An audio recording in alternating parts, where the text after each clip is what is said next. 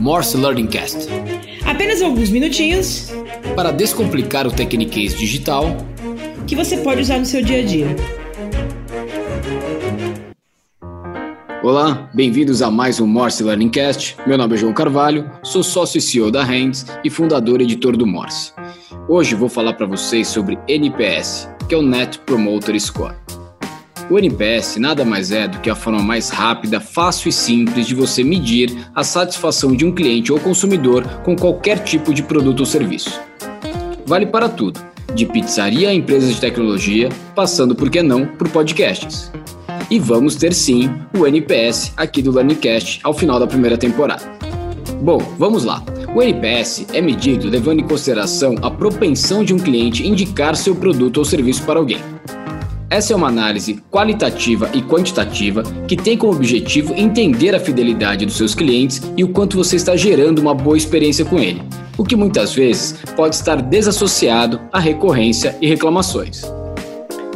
Você pode, por exemplo, ter uma alta recorrência, mas isso não significa uma excelência no seu produto ou serviço. Pode ser falta de opção, falta de concorrência, mas tudo isso pode perder força no futuro. Você também pode não estar tendo nenhum tipo de reclamação, mas isso não significa que as pessoas estão adorando a experiência com a sua empresa. Pode ser simplesmente preguiça de reclamar. Mas como é o NPS na prática? A metodologia do NPS é feita através de uma pergunta bem simples que você deve fazer aos seus clientes. De 0 a 10, o quanto você indicaria a nossa empresa? As respostas são classificadas em três grupos. Os que derem nota de 0 a 6 são considerados os detratores. E sim, de 0 a 6, para efeito de NPS, é a mesma coisa. São pessoas que não foram surpreendidas e muito pelo contrário. São capazes, inclusive, de dizer que tiveram uma má experiência com a sua empresa.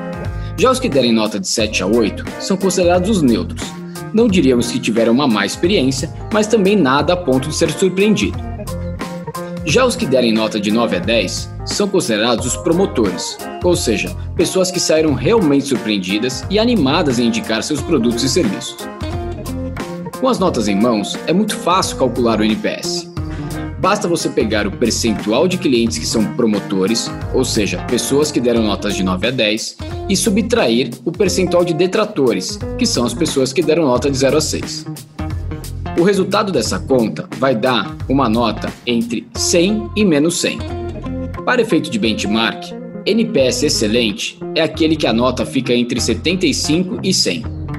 Um NPS muito bom é aquele que fica entre 50 e 74.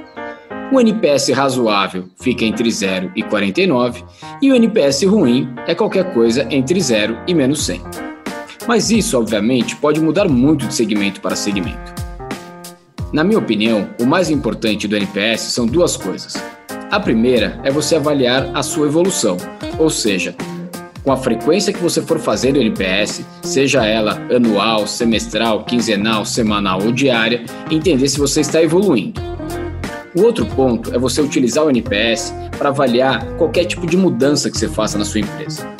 Se você mudar o produto, o serviço, o atendimento ou qualquer outro tipo de alteração, você vai conseguir medir o quanto que isso trouxe de impacto prático para os seus clientes, se eles passaram a entender essa mudança como algo positivo ou negativo. Outro ponto super importante quando você aplicar o NPS é você deixar um espaço para comentário.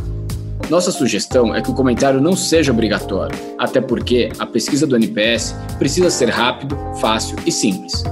Por outro lado, ter essa opção te ajuda muito para que quando uma pessoa tenha uma experiência muito boa, muito ruim, você entenda o porquê, para que você possa atuar, seja para continuar fazendo o que está gerando uma boa experiência ou para corrigir o que gerou uma má experiência, por exemplo.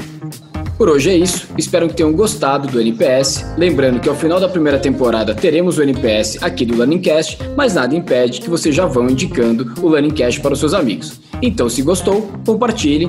Obrigado e até o próximo. Obrigado por participar de mais uma edição do Morse Learning Cast. Maiores informações sobre o tema e o convidado do dia estão no descritivo deste podcast. Lembrando que, assim como qualquer outro idioma, a fluência no digital também está na prática do dia a dia.